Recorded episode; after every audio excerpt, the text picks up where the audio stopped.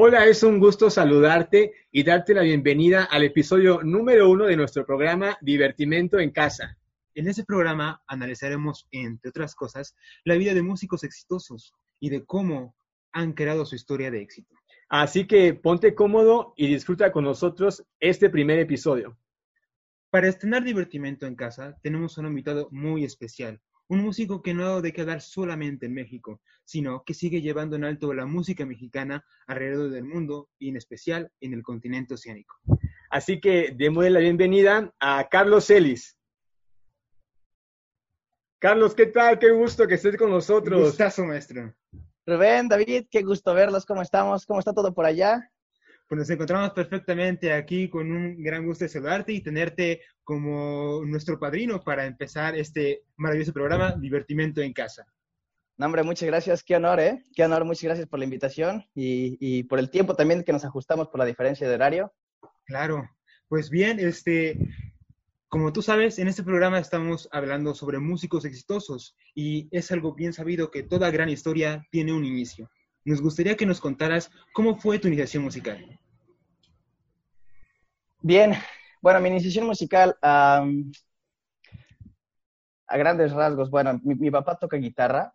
Eh, desde que yo era niño, desde por ahí de los cinco años, se tocaba el poquito de todo. Y, y algo que, que siempre he, digamos, apreciado de mi papá es que disfruta mucho, él demuestra que disfruta mucho tocar, no, no eh, eh, bromea y se, se, toma la libertad de, de, jugar con el instrumento, ¿no? Eh, es algo que creo que yo le aprendí también. Entonces, desde, desde, los seis años eh, empecé con un tecladito electrónico que tenía mi papá, así de experimentale, hijo, a ver qué encuentras. Y ya después, a los siete años de edad, me metieron a la Casa de la Cultura, de ahí del, del hito. Eh, estuve ahí un poquito más de un año, aprendiendo con el maestro Mario Casas, que ustedes la de conocer. Fue mi iniciador. Oye, y, ahí... y, en esa primera parte que entraste a, a, la escuela de música, ¿realmente tú querías entrar? O sea, ¿tú querías ir como niño a clase de música, ahora más como, como mi papá me lleva, tengo que ir a la clase? No, no, no. Fíjense que, que esa es una muy buena pregunta y es muy importante para los que nos escuchan que son papás, que es importante no obligar a sus hijos. Uh, a mí, no, no solo en la música, en cualquier actividad. Eh, a mí mi papá me dijo, ¿quieres aprender a tocar un instrumento? Él tocaba guitarra y a lo mejor él ha de haber pensado, pues como yo toco guitarra, él quiere tocar guitarra también. Mi papá me preguntó, ¿qué quieres aprender a tocar? Ahí está el teclado o hay otros instrumentos. Y me acuerdo que en el coro de la iglesia, pues había mandolinas, violines, contrabajo, guitarras, teclado, muchos, muchos otros instrumentos. Y él me preguntó qué, ¿qué quieres, qué instrumento te gustaría aprender? Entonces yo no sabía si violín o teclado electrónico. Eh, y dije, pues me aviento por el teclado electrónico. Y entonces de ahí, al principio, debo aclarar que al principio sí fue por decisión propia. Sí, después de unos años tuve mis, ah, ya no quiero, es muy difícil, me... pero... Ah, bueno, igual a mí me pasó eso. Claro, sí, sí, sí, es, y es muy normal también, ¿no? Pero, pero al principio, los primeros años, yo diría que los primeros probablemente cuatro años, yo estuve ahí porque yo quería. Qué padre. Entonces, empezaste primero con, con eh, teclado eléctrico, a los siete. Sí, sí, sí. Un tecladito bien básico que era de mi papá cuando era niño. Imagínate un teclado eh, sí, de los que no traen ni, ni, pantalla, ni nada, ni foquitos, ni nada, era muy básico. Y con ese me la llevé por un buen tiempo. ¿Y cómo fue el proceso eh, después? Eh, ¿Por qué ah, hubo alguna razón específica del por qué ya no quisiera seguir yendo? ¿Sentiste que era muy pesado? Esa también es una pregunta muy buena y espero. Eh, bueno, realmente, pues, ustedes saben, ¿no? Tenemos que estar dándole tiempo al instrumento y también a la escuela y claro. también mis papás eh, siempre fueron mucho de si inicias algo tienes que terminar que, eh, y en este caso me refiero a ciclos escolares, ¿no? Desde la escuela también y del, del perdón, del instrumento. Entonces, eh, hubo tiempos en los que mis papás tenían muy claro el, la escuela, una cosa importante, tus obligaciones en la casa, tener tu cuarto ordenado, ayudar, y aparte, el, la, la, otra parte del, del aprender música, pues también siempre fue, nunca fue de, la escuela es más importante y deja de, hoy no vayas a clase ¿no? mis papás siempre me, dejaron eso de que, pues, te comprometiste a, ir a clases dos veces por semana, pues vas a ir dos veces por semana. Entonces, llegó un momento en el que, pues, entre tantito tareas, entre que mis amigos iban al café o al cine o al parque o a correr a jugar y yo me perdía esos, digamos, esos juegos por ir a la clase de música, pues ahí es donde empieza el conflicto que, que como niño es válido, ¿no? Un, niño tiene de repente como que sus ideas de, bueno, y a lo mejor se están divirtiendo más ellos. Y un niño se quiere divertir, ¿no? Un niño no piensa en el que cuando sea grande quiero tocar y, y dedicarme a los escenarios. No, o sea, un niño que se quiere divertir. Entonces, estoy hablando de que yo tenía unos 8 o 10 años. Entonces. Pero tú, en esta pausa que quisiste hacer, ¿realmente le hiciste o continuaste? O sea, tus papás dijeron, ¿sí te, te saliste o, o lo seguiste? No, sí tuve pausas, pero, pero como dices, eso es algo que, digo, es, es muy difícil tener sistemas claros en, en, cuanto a que vas, o sea, si se dan cuenta, la, los, los, maestros particulares no, no diseñan sus clases en base a calendarios escolares o a temporadas. Entonces, eso es un buen punto que de hecho no había pensado. Sí hubo tiempo en el que quería vacaciones y yo decía, pero es que yo quiero tomarme un descansito, quiero eh, olvidarme un rato del teclado de, o del que también empezaba yo después con el, con el acordeón. Y yo decía, pues denme chance, ¿no? Y mis papás, no, no, no puedes, que tienes que ser responsable y dedicado. Y hubo, hubo veces en las que sí me tomé unos descansos, eh, sobre todo, pues sabiendo un poquito llegarle a mis papás por la parte del, ¿sabes qué? Me está costando mucho trabajo con los exámenes. Y pues quiero salir, quiero salir bien en la escuela, ¿no? bueno, súper Entonces, y, y pero nunca, nunca fue así por un año o un año sabático, no, fue, fueron mes, a lo mejor mes y medio, dos meses que, que de plano no, no hice nada con instrumentos. Pero fíjate que tocaste un tema súper interesante que es la responsabilidad y la constancia. O sea, porque tú sabes que en la música eso es algo, o sea, esencial. Es como, como un deporte, ¿no? si un atleta de este, o alguien que este, se dedica al gimnasio deja, no sé, eh, de, hacer este ejercicio por unos tres meses o un mes tan siquiera, o sea, el cuerpo lo resiente. Lo mismo los músculos, o sea, dejas de tocar este, por tres semanas y el cuerpo lo resiente, o sea, definitivamente es algo que es esencial y creo que también caracteriza a, muchos músicos que tal vez la, disciplina no les, no les llega desde el principio, sino que tienen que aprenderla, porque saben que si no se tiene eso, no se tiene el, pues digamos, el, resultado musical que ellos desean. Claro, y, además de que la, música, aparte de ser cualquier instrumento, un, acto físico, también es un acto obviamente de neurológico e intelectual, cognitivo. Y pues así como, como uno dice, ay, es que ya se me olvidan las cosas, ¿no? Y es que ya no me acuerdo, pues así pasa también con la música. De hecho, yo cuando era, cuando era niño, siempre decía, ay, es que tengo muy buena memoria y la canción que me aprenda, obra que me aprenda, no se me va. Y bueno, eso fue hace unos 25 años. la condición cambia y, Sí, sí, sí. Y bueno, últimamente ya yo tengo que seguir retomando muchas horas porque se me olvida, ¿no? Eh, eh, la parte que dices de la condición y también la, memoria, ¿no? La, parte de, la respuesta. Claro. Entonces, vamos, eh, teclado y de ahí brincamos a acordeón. Sí. Ah, sí, sí, sí. Acordeón empecé cuando tenía 11 años y de hecho fue una... Bueno, hay que ser honestos, ¿no? Y hay que ser, no, me, da vergüenza decirlo. Yo era un niño problema en la escuela porque soy hiperactivo y, y pues los maestros no me aguantaban, ¿no? Entonces, y además se veía reflejado en mi boleta, ¿no? Eh, entonces mi papá un día, me le acerca a mi papá y le dije, oye, pues me gustaría probar acordeón, ¿no? Pero ustedes saben que es muy difícil en Orizaba conseguir acordeones y en general en el país y son caros. Y me dijo, nah, no, no no te vas a dedicar, no le vas a echar ganas. Me dijo, va, sale en el cuadro de honor por este bimestre y te compramos uno, ¿no? Como que la ah, puso difícil. Y desde entonces, pues la, la, verdad es que pues así me gané mi acordeón. Iba yo muy y de repente dije, va, y cuadro de una medallita que me dieron en la escuela y todo. Y me dije, la pasé como de, ah, ¿a qué le dije esto? Hay que buscar acordeón, ni modo. Y claro, claro. un acordeoncito, sí, sí, sí. Y entonces empecé a estudiar acordeón eh, con el maestro Alexander Laza.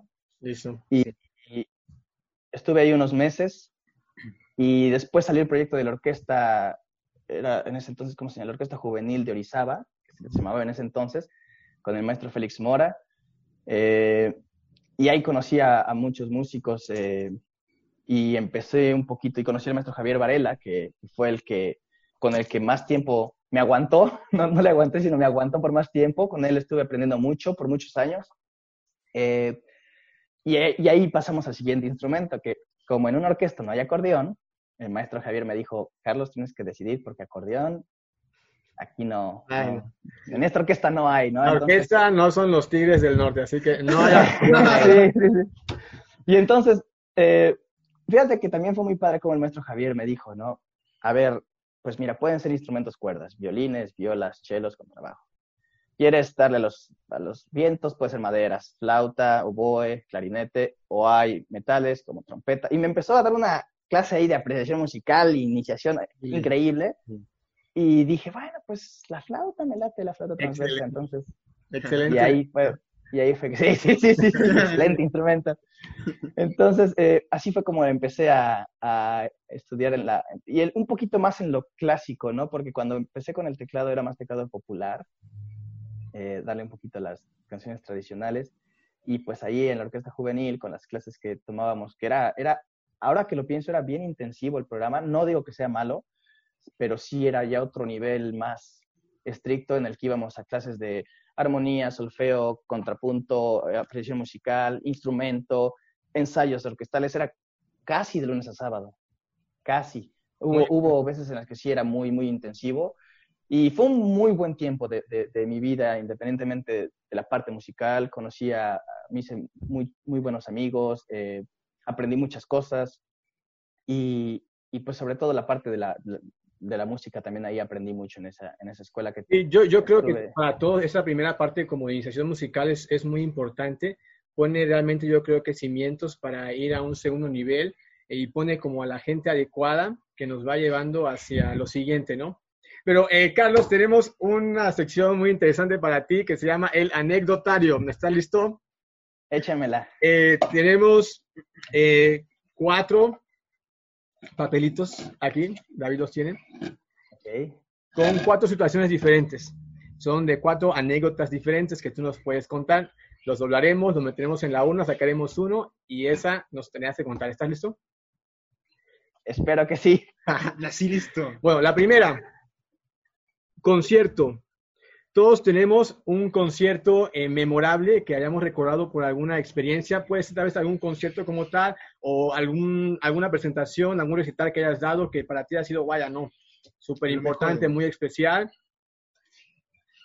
Todos alguna vez hicimos una gira y tenemos alguna anécdota muy interesante, muy chistosa que nos pasó, que a alguien le pasó. Bueno, pues esa las debes de contar.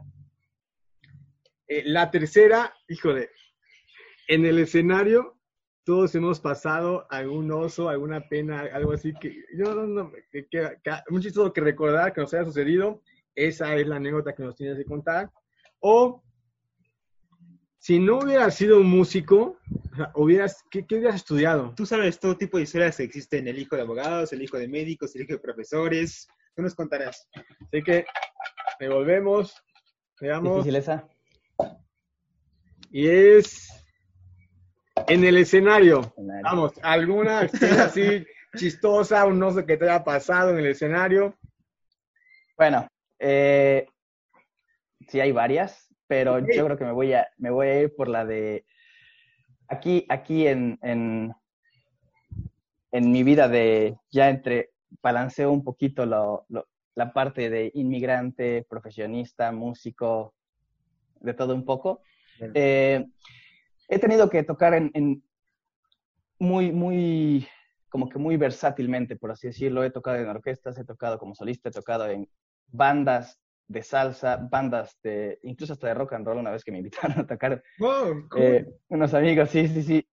Pero, pues dentro de esas hubo una banda de salsa en la que me invitaron y como pianista, ¿no? Y yo no tenía ni idea de cómo tocar salsa, creo que sigo sin tener idea de cómo tocar salsa, simplemente me puse a escuchar canciones, escuché lo que hacía el piano y pues en una de esas, ustedes saben que el, que el género latín es muy versátil y muy libre. Eh, de repente estábamos ahí ya en pleno concierto en el escenario, fue una fiesta latinoamericana, eh, donde había gente de Colombia, de Chile, de Cuba, todos lados. Y yo estaba ahí en el piano, todo iba muy bien hasta que dijeron, en el piano, Carlos Ellis, solo, Y, pues un solo en el que el jazz latín no es muy fuerte, ¿no? Eh, entonces tuve que, ahí me agarraron así en bajada, en curva, y dije, pues solo, ¿no? Y entonces todos los músicos, percusionistas, todos bajaron el volumen y el solo, ¿no? Y a luz. Y yo dije, vámonos, ¿no? Y empecé. No, nomás no fluyó, no salió del todo bien. Digo, no me quedé callado, pero hice ahí, despedacé la canción horrible. Fue un solo que duró el minuto más largo de mi vida, probablemente. No sé, en realidad no sé cuánto, tal vez un minuto, tal vez más, tal vez 10 segundos. Una hora. sí, sí, sí, definitivamente no fueron 10 segundos, pero al menos yo creo que unos 40 segundos. En el que ustedes saben que 40 segundos ahí tocando, de repente no me salía creatividad, no me salía nada y empecé a hacer, la hice pedazos. La verdad es que salió muy mal.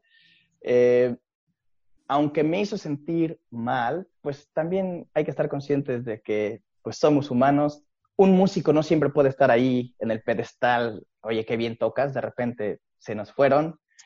Y es lo que me pasó. La verdad es que la gente hasta se queda así como que, qué raro solea este, ¿no? Qué tan rara, tan Qué raro, pero, pero pues vamos a aplaudirle, ¿no? Y aplaudir.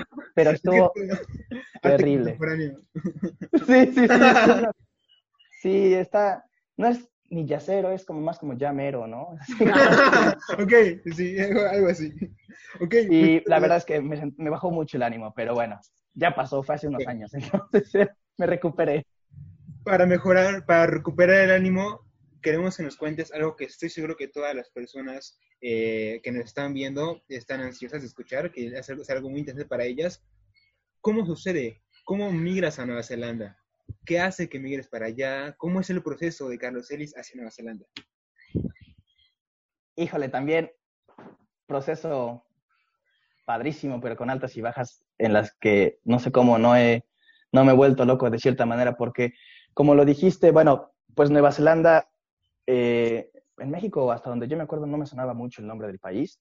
No, conocíamos mucho, no conocemos mucho de Nueva Zelanda. Y yo pensé que estaba ahí como por el hemisferio norte, arribita, por donde está Inglaterra o Noruega, ¿no? Y yo decía, ay, bueno, pues... A Europa. sí, sí, sí. y lo que pasó, bueno, eh, eh, para hacer historia corta, porque es una historia muy larga, en el 2006 estaba yo tocando con un amigo de ahí, que es de Mendoza, eh, y nos pusimos a tocar en, de todo un poco, ¿no? Estábamos bien chavos y nos íbamos a las serenatas y de repente las rondallas y de repente todo un poquito hasta por los camiones anduvimos, ¿no? Y, y él se le ocurre, oye, ¿sabes qué? Escuché que en Cancún hay muy, buen, muy buena lana para los músicos, ¿no? Me dijo. Y pues, pues vamos a tocar, vamos a probar suerte. Entonces yo le pedí permiso a mis papás. Y... Oye, Carlos, ¿cómo qué edad tenías en ese momento? Yo tenía 18 años, recién cumplidos. Sí. En el... Sí, 18, 19, por ahí así. y entonces fuimos, nada más fui por dos meses nos fue muy bien. También es otra, es así como que toda una, una historia que les cuento rápida. Es que salió muy caro el boleto para en ADO, me costó más de mil pesos un boleto, no, no, no, no redondo. Y en ese entonces también, pues, ah, muchísimo dinero. Y, y, yo no trabajaba, ¿no? Entonces fui, llegué con 50 pesos a Cancún. Es todo lo que llevaba. No había ni comido en las 23 horas que duró el, duró el viaje. Y bueno, bueno, es otra, otra historia, ¿no? Y entonces él se quedó, cuando yo me regreso a Orizaba, me regresé en avión a Puebla y de Puebla a Orizaba, con eso se imaginarán. O sea que, sí, sí, billete allá en Cancún. Sí, sí, no, hombre, nos fue bien, en dos meses nos fue muy bien. Y de ahí, pues yo seguí estudiando, eh, estaba yo en la universidad y pues la verdad es que sí me faltaba, acabo yo de entrar, ¿no? Sí me faltaba algo de, de camino, entonces pues me regresé, él se quedó y ella conoció una chica de Nueva Zelanda que se lo trajo. En el 2008 él me escribe, ya él ya estaba aquí, ya tenía dos años aquí, me escribe, oye, por email, ¿no? Por, por correo electrónico, porque no había ni WhatsApp, ni Facebook, ni nada. Eh, me dice, oye, ¿sabes qué? He estado tratando de hacer una banda, pero no encuentro ni pianistas ni acordeonistas pues, que toquen música latinoamericana. Y pues te iría muy bien aquí. Eh, ¿Qué onda? ¿Le entras o no? Y yo en el 2008 dije, faltan dos años para la escuela, no, pues a terminar la universidad, quién sabe. Y yo ya estaba trabajando como, como estaba poniendo un coro en, en, unas escuelas y enseñando un taller de música. Y pues me aguanté, me aguanté dos años, me siguió escribiendo y le decía, ¿sabes qué? Pues es que tengo muchas cosas aquí por hacer. Y también me daba miedo, la verdad es que yo decía, no, hombre, pues, ¿cómo así de repente, de repente irte, no?